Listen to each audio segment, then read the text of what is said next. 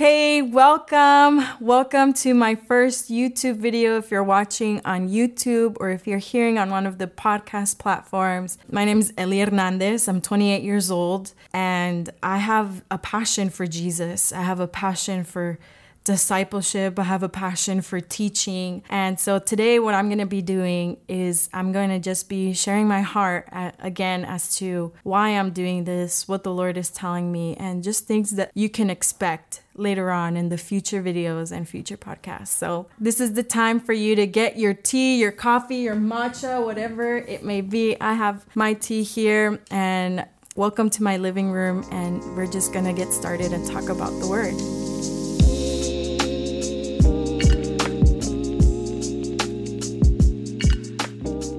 So, about two years ago, my husband and I moved to Kansas City, Missouri. Um, two years ago, we used to live in California. We were there serving as intercessory missionaries in a local prayer room there and serving in our local church. And the Lord just transitioned us coming to Kansas City and being a part of IHOP KC, which is the International House of Prayer in Kansas City.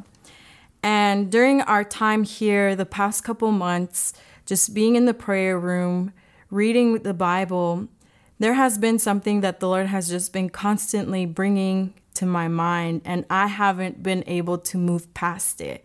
I don't know if that's happened to some of you guys, but there's just a certain passage in the Bible that it just grips your heart that you can't really move past it. And so that passage for me for the past couple of months has been the three parables that we find in Matthew 24, verse 45, all the way, and it goes into chapter 25, verse 30.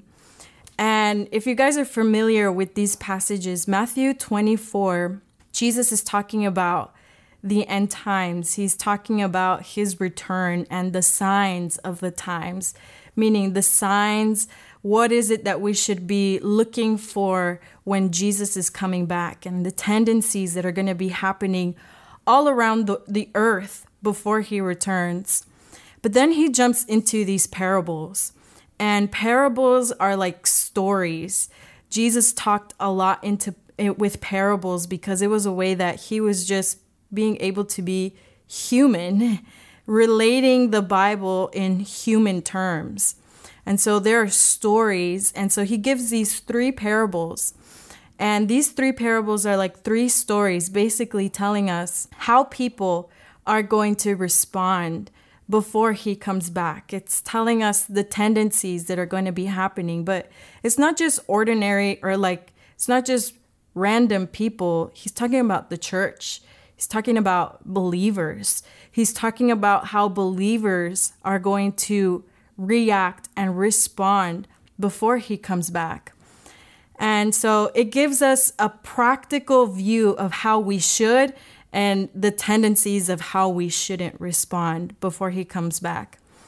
And so it's very interesting. And the Lord has just been gripping my heart because there are two characteristics that he always brings up in these three parables. And he's basically looking and asking the question who is going to be like the faithful and the wise servant. So there are these two characteristics of wisdom and faithfulness. The parable I'm going to be going over right now is going to be just the the last one, which is the parable of the talents.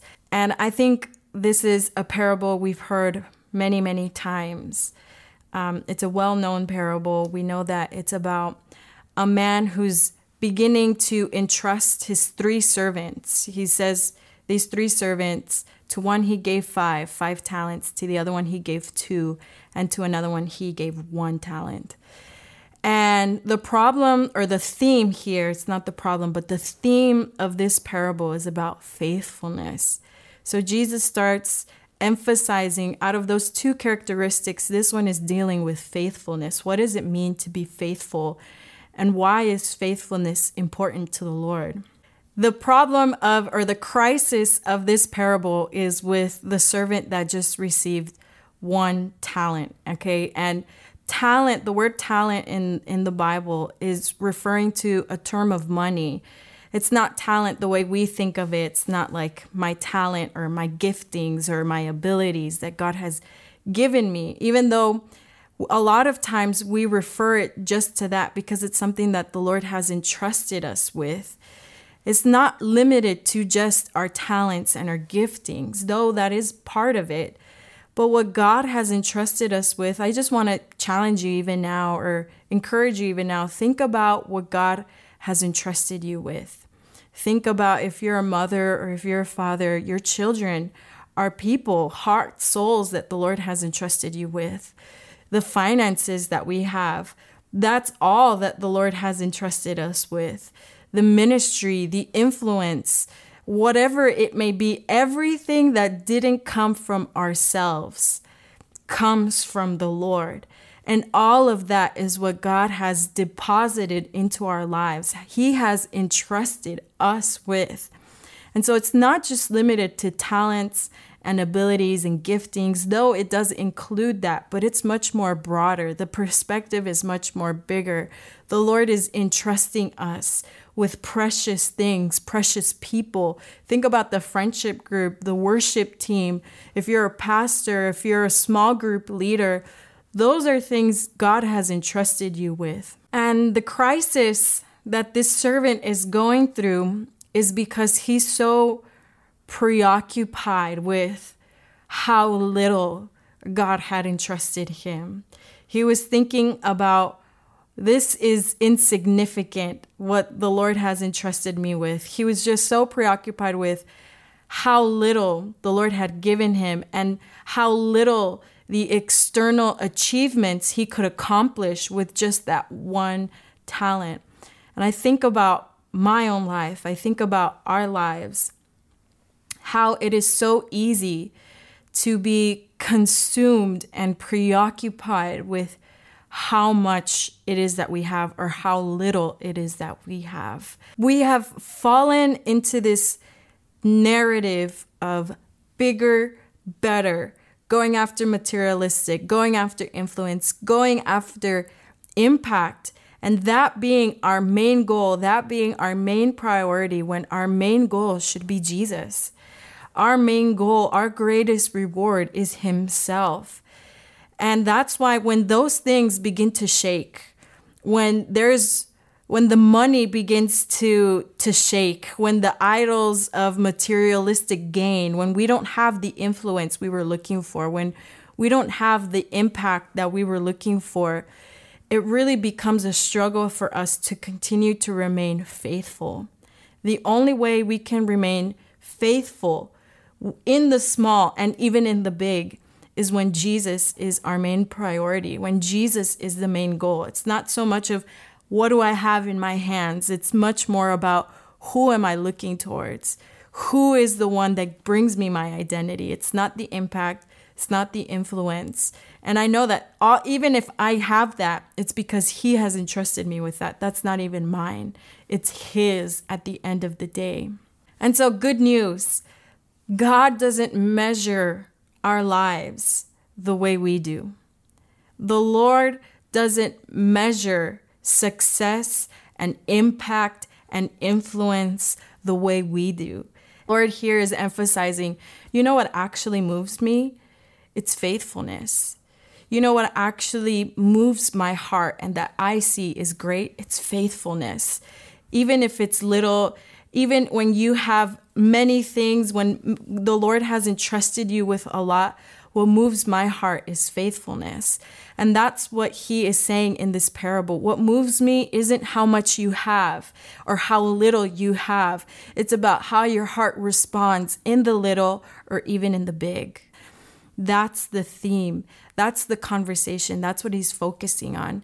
And don't get me wrong, don't misunderstand me. I think we were all created with a desire to leave an impact and to leave a legacy. That is one of my greatest desires is to leave an inheritance for my children, a spiritual inheritance, a spiritual inheritance for my generation.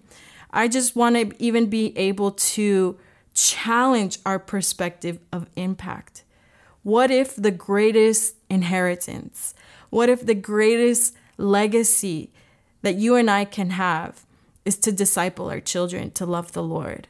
What if the greatest impact we can have is being faithful in that prayer meeting that, that you're in charge of, that you're leading in your friendship group or you're leading in, in your local church? What if the greatest legacy you can have is to continue to evangelize to those two people that are in your friendship group or that are going to your classroom? What if that is the greatest impact?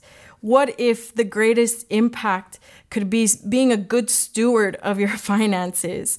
I just want to challenge the way that we're thinking about impact, the way we're thinking about legacy, because the Lord doesn't think about impact the way we do. What the Lord is so moved by is when we're being faithful and we're being perseverant, no matter if it's great if it's big or if it's small, if I'm preaching just to five people, I'm going to be faithful and zealous for that. The same way I would be if I'm preaching in a stadium of thousands of people, because it's not about who or how many I'm doing it to or how little I am doing it to, but it's about me being faithful and my heart response. And so I want to challenge you to rethink what it is that you think about impact and legacy, what, what it means to really be faithful in the small. This is the way that we can remain faithful even when it's hard, even when times get hard, uh, even in the times that we're living in, that it's very hard. I, I'm not saying that living a life as a, a believer is easy. Jesus never promised that. And times will get harder according to what the Bible says. But the only way that we can remain faithful and stable is when Jesus is our greatest gain, not money, not influence, not comfort, Jesus. And I was struggling with this myself. I had started to get into this conversation in my heart where I was so preoccupied with how little it is that I had. I was like, Lord, I have a little bit of responsibility. What you're asking me doesn't look that great. And I was just despising the one that he had given me, the one the one thing that he had entrusted me with because it just didn't look as great or as grand. And in my heart, I fell into a lot of grumbling, complaining to the Lord, a lot into comparing myself. Well, how come they have more? How come I have this little bit? Maybe you don't like me. Maybe I'm doing something wrong. And this is exactly the response of the servant with one talent. It says that he didn't do anything with it but dug his talent. So he neglected it. He didn't really cherish it. He just went in and dug a hole and buried it down in the ground to the point where he was having these kind of conversations that it made him bitter and resentful against God. And I started finding myself into that conversation. And I see that to be a tendency when we don't have the right perspective. The first thing we do is we start letting this grumbling and complaining happen in our hearts, this conversation, this wrestle in our hearts. But we turn it against God and against His nature. And we start to say, Lord, you're not good. Why are you doing this to me? And it's all because we have the focus on the on a on the wrong place. His focus was on how much or how little it was that he had rather than him himself. And I was really falling into that. And the Lord really touched me as as I was reading this parable.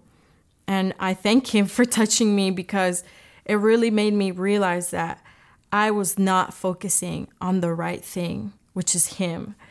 I was so preoccupied with the influence and the impact and how many people am I touching? How many people am I impacting? And the Lord told me that's not what's important. That's not the conversation. That's not what you were made for. He was telling me, He's like, you really are effective in the small. Be faithful in the small. And sorry if you're seeing me a, a, little bit emotional, but um, it's just something the Lord has really been hitting my heart with and confronting my heart with.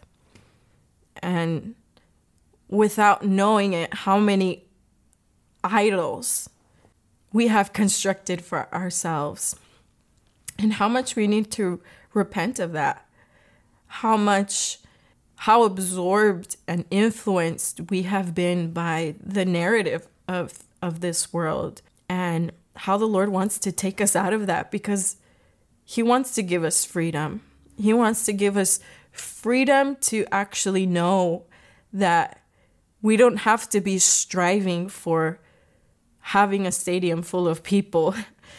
We don't have to be striving for, if you're a songwriter, your music to be heard by millions of people. That's probably only going to be 2% of people or 3% of the entire population of the world that can have that. But he's even saying, like, I validate you and your life, even if you're just a stay at home mom. Your life is, is so important to me, and what you're doing is so important to me, even if you're just being obedient and faithful, even if it's just evangelizing to your classmates at school because the Lord has put that in your heart, even if it's being faithful to that friendship group or being faithful to that youth group, being faithful in that worship team, even when it's hard the Lord says, I see that, and that moves my heart. And I think that's just so freeing and so healing for our lives, and it's just so freeing for my heart.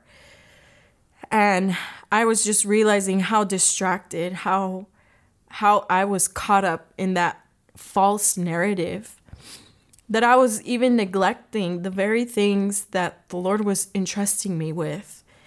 And I was just neglecting it because I just despised it. In other words, I was just like, I didn't think this is what you're telling me to do. I wanted it to be something else. I wanted it to be something better. And for me, those were two things. For me personally, first of all, was to be faithful in my home. Um, and it sounds so simple, but really, I think at times I was struggling with being faithful with simple things of my home because I was always thinking how I can use my time better or more effective. Like, and I think for all of us, it's very easy to neglect the things of the home. It's very easy to neglect washing dishes or neglect doing laundry or you know kind of despise it making making it more minimal when the Lord was really telling me that's ministry. That's that's ministering to my heart because you're serving your home.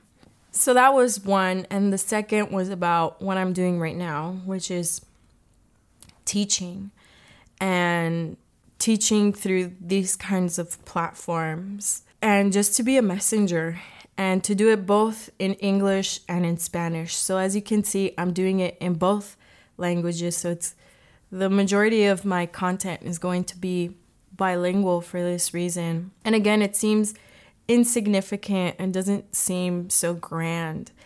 But for some reason, the Lord has just been putting that in my heart. And English is my native language, Spanish is my second language. But I was constantly trying to avoid doing that. First of all, I was constantly trying to avoid teaching on these kinds of platforms but I was also trying to avoid teaching in Spanish, teaching in a different language. And I was just procrastinating it, trying to put excuses, putting my insecurities in it as an excuse before the Lord. But the Lord just kept putting that in my heart. And so those were the two things that the Lord was asking me to be faithful in. And I'm really trying to practice that. And so I just want to encourage you today where you are at, whatever season of life that you find yourself in, that the main priority, the main goal you can have in your heart is to be faithful, to be faithful unto the Lord in the small or in the big. Don't make the quantity the biggest narrative of your heart or of your mind. Don't fall into comparing yourself with other people. Don't fall into grumbling, but have a heart that's free from bitterness. Have a heart that's free from comparison, that you can freely be faithful.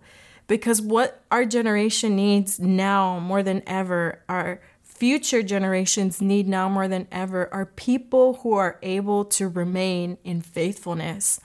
People who have paid the price of being faithful in the small, and people who can remain faithful even in the midst of trouble, in the midst of chaos, in the midst of so many things happening all around us externally.